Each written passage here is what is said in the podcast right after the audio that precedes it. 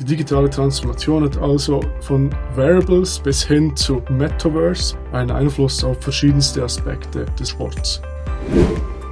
Und wie gesagt, wir haben uns äh, mit Fan-Tokens beschäftigt. Fans können sich solche Tokens erwerben und erhalten gewisse Mitbestimmungsrechte, zum Beispiel die Bestimmung des Einlaufsongs im Stadion,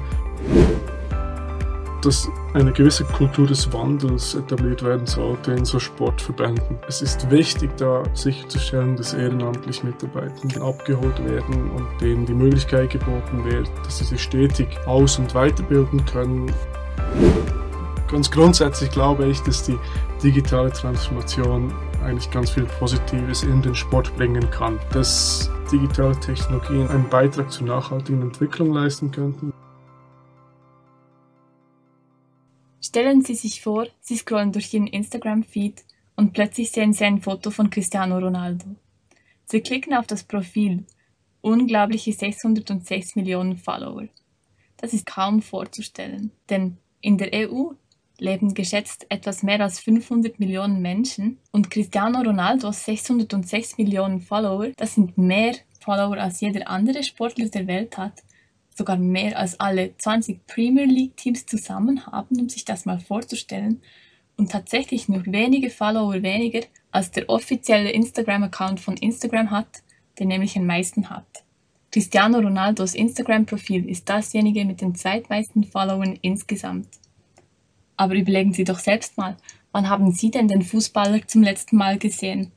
War es tatsächlich auf dem Spielfeld oder wohl doch eher in einer Werbung, in einer Zeitung, auf Social Media oder gar in einem Game?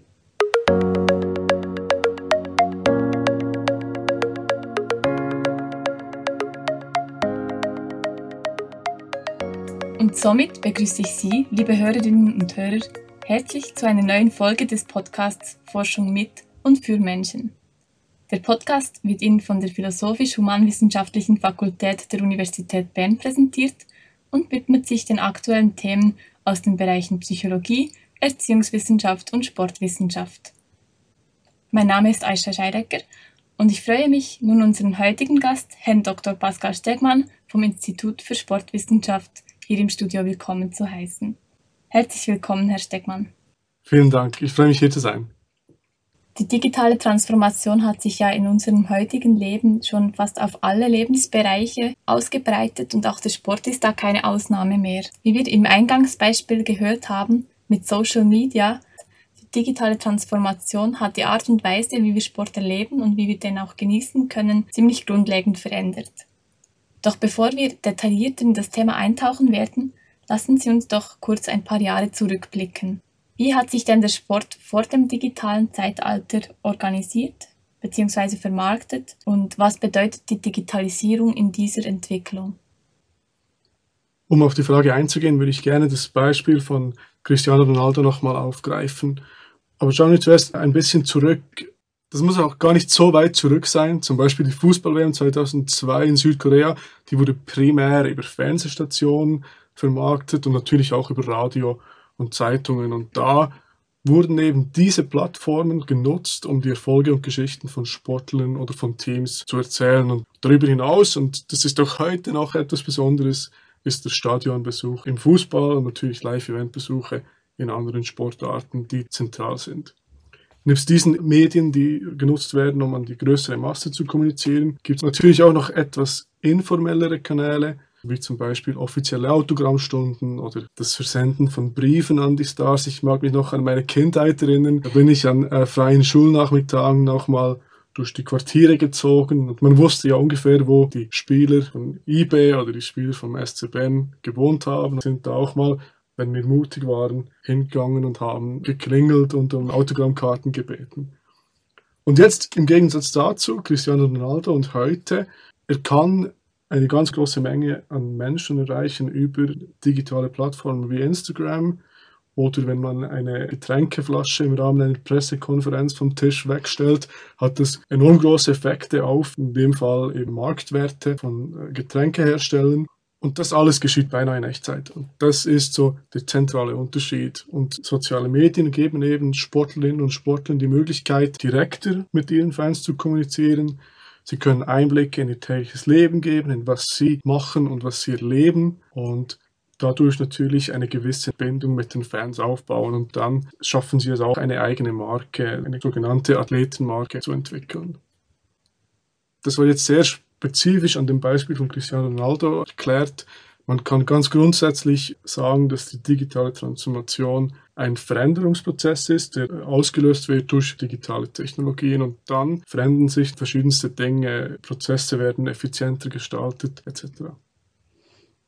Vielen Dank für diesen Rückblick vor die Zeit von Cristiano Ronaldo und der digitalen Transformation. Es war sehr spannend mal zu hören, wie das damals war, dann noch mit den Autogrammstunden. Nun, Sie haben bereits einige solche digitalen Plattformen erwähnt, sei das beispielsweise Social Media. Gibt es denn auch noch weitere Plattformen oder Technologien, die heutzutage im Sport populär sind? Und inwiefern haben die das Potenzial, den Sport zu verändern? Es gibt natürlich unglaublich viele Technologien, die in der Welt existieren und die im Sport dann auch eine gewisse Anwendung finden können. Um da etwas konkreter zu sein, typischerweise verändern digitale Technologien die Art und Weise, wie wir Sport konsumieren. Also man kann zum Beispiel heutzutage Sport online streamen, man muss nicht mehr unbedingt live äh, im Fernsehen mit dabei sein der Sport hat natürlich gewisse Besonderheiten, die diesen Live-Charakter auch vorheben. Und es ist besonders, Live-Sport zu schauen, weil sonst weiß man die Ergebnisse und da fehlt dieser Spannungscharakter. Aber nichtsdestotrotz. Dann gibt es sowas wie das Schauen von Highlights von Sportereignissen. Also gerade wenn die Zeit knapp bleibt, wenn andere Möglichkeiten existieren, dann schaut man vielleicht nur noch die Highlights. Also das sind so äh, Art und Weisen, wie der Konsum von passivem Sport sich verändert, aber dann auch mit Blick auf den aktiven Sport gibt es unzählige Fitness-Apps, die nichts anderes machen als sportliche Aktivität tracken oder Personen bei sportlicher Aktivität unterstützen und zum Beispiel soziale Vergleiche ermöglichen oder zeigen, ich bin sportlich aktiv, hey, findest du das auch cool? Das sind typische Plattformen, die eben den Fitnesskonsum in diesem Fall verändern.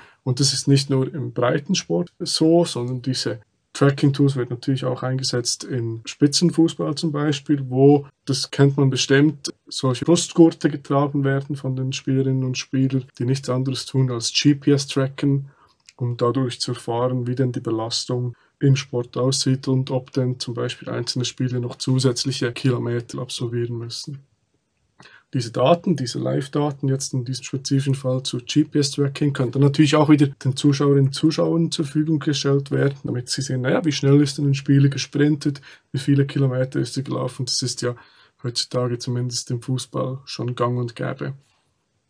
Zusammengefasst, die digitale Transformation hat also von Variables bis hin zu Metaverse, Metaverse als eine virtuelle Repräsentation, virtuelle Realität zum Konsum von Sport einen Einfluss auf verschiedenste Aspekte des Sports. Das ist faszinierend, vor allem die Bandbreite dieser Technologien. Ihre Forschung, Herr Stegmann, ist ja sehr vielfältig und dennoch beschäftigen Sie sich jetzt in Ihrer aktuellen Forschung insbesondere mit der Rolle der digitalen Transformation für die Fans von Sportclubs, aber auch für Sportverbände. Und unsere Hörerinnen und Hörer würde es sicherlich interessieren, inwiefern man denn die Digitalisierung im Sport in solchen Studien untersuchen kann. Können Sie uns da ein paar Einblicke geben? Ja, ich kann gerne äh, ein paar Einblicke geben. Ich, äh, oder wir, ich bin ja meistens im Forschungsverbund tätig und nicht alleine, haben uns zum Beispiel mit der Rolle von Fan-Tokens äh, im Sport beschäftigt. Zuerst vielleicht, was sind so Tokens äh, überhaupt? Vereinfacht gefasst kann man sagen, das ist ein virtueller Wertgegenstand, den man auf einem digitalen Marktplatz erwerben kann. Und je nach Ausprägung eines solchen Tokens gibt es dann verschiedene Möglichkeiten bzw. Angebote, die damit geschaffen werden. Und wie gesagt, wir haben uns äh, mit Fan-Tokens beschäftigt. Was sind das? Naja, Fans können sich solche Tokens erwerben und erhalten dann im Gegenzug für das Halten dieser Tokens gewisse Mitbestimmungsrechte für Entscheidungen. Mögliche Entscheidungen, die da getroffen werden, sind zum Beispiel die Gestaltung von Trikots oder das Aussehen der Kapitänsbände oder die Bestimmung des Einlaufsongs im Stadion bis hin zu Klammer, weil das noch nicht so äh, stark angewendet wird, das Mitbestimmen über die Aufstellung auf dem Spielfeld. Was haben wir dann gemacht? Wir haben da Fans, äh, Sportclub-Manager und Expertinnen aus der Blockchain-Industrie, Blockchain ist ja die Technologie, auf der Tokens äh, basieren, äh, gesprochen und haben dann gesehen, dass grundsätzlich alle Gruppen relativ viel Potenzial sehen in diesen Tokens. Die weisen dann zum Beispiel darauf hin, dass wenn man so eine Abstimmung über die Ausgestaltung eines Trikots führt, dass das gegebenenfalls zu höheren Merchandise-Absätzen führen könnte, weil ja mehr Akzeptanz bei den Fans äh, vorhanden ist, bis hin zu eher, sage ich mal, komplexeren äh, Themen, dass Club-Eigentümerschaft dezentralisiert werden könnte, also dass es nicht mehr einzelne sehr reiche Investoren gibt, die einen Fußballclub zum Beispiel besitzen, sondern dass ganz viele kleine Investoren sich so eine Club-Eigentümerschaft aufteilen könnten. Sie weisen aber auch auf Probleme hin und tendenziell ist die Stimmungslage eher kritisch, gerade vor dem Hintergrund, dass ja Sinn der Blockchain-Technologie ist möglichst wenig Regulation und gleichzeitig führt eben diese wenige Regulation dazu, dass es sehr undurchschaubar ist und es nicht so greifbar ist, wie das ganze System funktioniert. Das ist der Tendenz eher negativ betrachtet. Ein anderes Projekt, mit dem ich mich aktuell gerade beschäftige, ist die digitale Transformation von Sportverbänden und inwiefern diese Transformation dann auch äh, den Menschen beeinflusst, was ja im Sinne der Fakultäts- und Universitätsstrategie ist. Was wir hier tun ist, wir suchen konkret nach Auslösen, Formen und Konsequenzen der digitalen Transformation in eben diesen Sportverbänden. Erste Ergebnisse, die wir da haben, die zeigen, dass diese Transformationsprojekte eben zum Beispiel durch eine eigenständige Projektgruppe geführt werden sollte und nicht äh, durch die Informatikabteilung. Also dass diese beiden Teilgruppen äh, getrennt voneinander funktionieren sollten, wobei natürlich die Projektgruppe durchaus auch gewisse Erfahrung mit digitalen Technologien und der digitalen Transformation haben sollte. Aber digitale Transformation ist eben viel mehr als das, was die Informatikabteilung bieten kann. Denn, das wäre ein weiteres Ergebnis, ist, dass eine gewisse Kultur des Wandels etabliert werden sollte in so Sportverbänden. Also es bedeutet, dass eben die digitale Transformation Veränderung mit sich bringen wird und mit sich bringt, äh, auch in Sportverbänden, und um sicherzustellen, dass langjährige oder auch ganz grundsätzlich einfach Mitarbeitende, die viel Wissen besitzen, was in Sportverbänden eben nicht unbedingt niedergeschrieben ist, sondern vielleicht auch informell vorhanden ist, nicht abspringen. Und so der letzte Punkt, der geht auch um äh, Mitarbeitende. Es ist wichtig, dass ehrenamtlich Mitarbeitende eben abgeholt werden und denen die Möglichkeit geboten wird, dass sie sich stetig aus- und weiterbilden können im Rahmen ihrer ehrenamtlichen Tätigkeit. Die sind ja nicht eine volle Woche da. Da muss man sich stellen, dass man diese Personen abholt. Herzlichen Dank für den Einblick in Ihre Forschungsergebnisse. Einerseits die Tokenisierung, also die Mitbestimmmöglichkeit von Fans in Sportclubs, was sicherlich viele Fans da draußen interessieren könnte. Andererseits die Untersuchung in den Sportverbänden, was da noch benötigt wird, um alle Mitarbeitenden, speziell eben auch die freiwilligen Mitarbeitenden, gut abholen zu können und denen möglichst die Chancen der Digitalisierung zu eröffnen. Sehr spannend, wie Sie eben auch diese Herausforderungen schon angesprochen haben, die die Digitalisierung mit sich bringt. Daher meine Frage an Sie, inwiefern sehen Sie denn in aufkommenden Technologien weitere Herausforderungen, die jetzt über die Studienergebnisse herausgehen oder auch Möglichkeiten, Chancen, die sich eröffnen werden? Ganz grundsätzlich glaube ich, dass die digitale Transformation eigentlich ganz viel Positives in den Sport bringen kann. Das sind Beispiele, die ich äh, bereits genannt habe, aber mit Blick auf andere Themen denke ich, dass digitale Technologien auch einen Beitrag zur nachhaltigen Entwicklung leisten könnten. Ich weiß, es ist ein Schlagwort, aber ich glaube, gerade mit Blick zum Beispiel auf äh, datenbasierte Gastronomie, an Sportevents zum Beispiel, also dass sichergestellt werden kann, dass nicht zu viel Essen gekocht wird, basierend auf einer gewissen Datengrundlage, die bereits existiert, glaube ich, dass da zum Beispiel ein Beitrag gegen Food Waste äh, geleistet werden könnte. Oder im passiven und aktiven Sportkonsum gab es im Rahmen der Covid-19-Pandemie Bewegungen, die zum Beispiel im Radsport, das war so das prominenteste Beispiel aus meiner Sicht, die Spitzensportler sich da über virtuelle Events weiterhin gemessen haben. Über Rollentrainer und virtuelle Programme haben sie sich dann für virtuelle Events und, und Wettbewerbe getroffen. Und sowas zumindest mal im Rahmen von äh, Überlegungen anzudiskutieren, wie denn Events der Zukunft äh, gestaltet werden, das denke ich, ist durchaus sinnvoll. Dann glaube ich, so mit Blick auf, wie denn die digitale Transformation jetzt aktuell im Sport zu beobachten ist, das ist ja auch eher mein Forschungsfokus, äh, eher im kommerzialisierten beziehungsweise zumindest im passiven Sportkonsum zu finden ist. Und ich denke aber, dass digitale Technologien äh, auch im Breitensport immer wichtiger werden. Und das tun wir ja auch bereits mit äh, Pulsuhren zum Beispiel.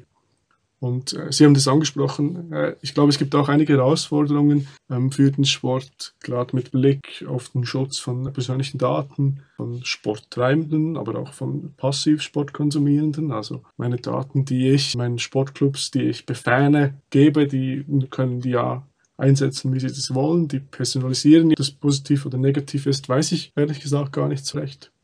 Und dann gibt es eben auch im aktiven Konsum Themenbereiche wie das Quantified Self zum Beispiel, also das quantifizierte Selbst, was nichts anderes ist, dass ich mich tracke, ich meine Werte beobachten kann, dass ich zum Beispiel weiß, ich muss 10.000 Schritte am Tag machen und habe schlecht geschlafen und sehe am Morgen, ich habe schlecht geschlafen. Und all das führt in dem Sinne dazu, dass ich in der Tendenz etwas an meiner Selbstbestimmung verliere und, oder dass ich zumindest das Potenzial habe, einen Verlust der Selbstbestimmung zu erfahren. Und ich glaube, das sind Herausforderungen, die äh, der Sport damit zu kämpfen hat. Sie sprechen da sehr wichtige Aspekte an, wie beispielsweise die Nachhaltigkeit, ein sicherlich sehr zukunftsweisendes Thema und die Digitalisierung hat da sicherlich auch Potenzial für, dass man Food Waste reduzieren könnte oder diese digitalen Wettbewerbe während Corona. Weiter aber auch Herausforderungen Themen wie Selbstbestimmung, Fremdbestimmung, inwiefern sind wir abhängig von solchen Technologien, die aufkommen und wo ist die Grenze zur Selbstbestimmung. Sehr ein spannender Blick auf diese Entwicklung. Und da wir nun schon beinahe am Ende des Podcasts angelangt sind, möchten Sie denn unseren Hörerinnen und Hörern noch etwas Spezielles mit auf den Weg geben, jetzt im Bereich der Digitalisierung im Sport?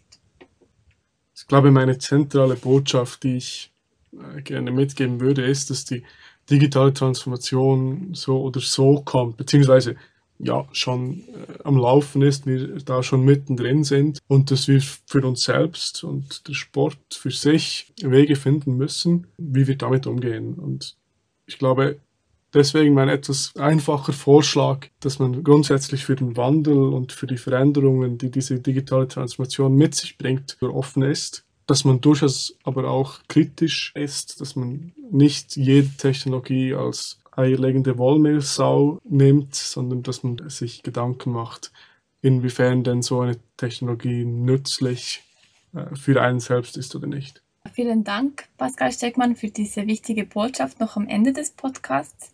Ich bin mir sicher, dass die Forschung im Bereich der Digitalisierung im Sport dazu beiträgt, dass man solche Herausforderungen besser wahrnimmt in der Umsetzung solcher neuen digitalen Möglichkeiten und dass man dann vielleicht besser weiß, für welche Personengruppen man was adaptieren muss, für dass sich die Chancen der Digitalisierung dann auch für alle besser nutzen lassen. In diesem Sinne möchte ich mich ganz herzlich bei Ihnen, Herr Stegmann, bedanken für die Zeit, die Sie sich genommen haben, hier mit uns im Studio über das Thema zu sprechen. Vielen Dank für die Zeit, es hat Spaß gemacht. Und im selben Zug möchte ich mich auch bei allen Hörerinnen und Hörern bedanken, die dieser Podcast-Episode zugehört haben. Es würde mich freuen, Sie auch beim nächsten Mal wieder begrüßen zu dürfen. Dann sprechen wir nämlich mit Professor Malte Elsen vom Institut für Psychologie darüber, inwiefern die Psychologie in der digitalen Transformation eine Rolle spielt. Und bis dahin wünsche ich Ihnen noch ganz einen schönen Tag und hoffe, dass sie die frische Luft beim Spazieren im Wald trotz der Armbanduhr und der dazugehörigen App genießen können.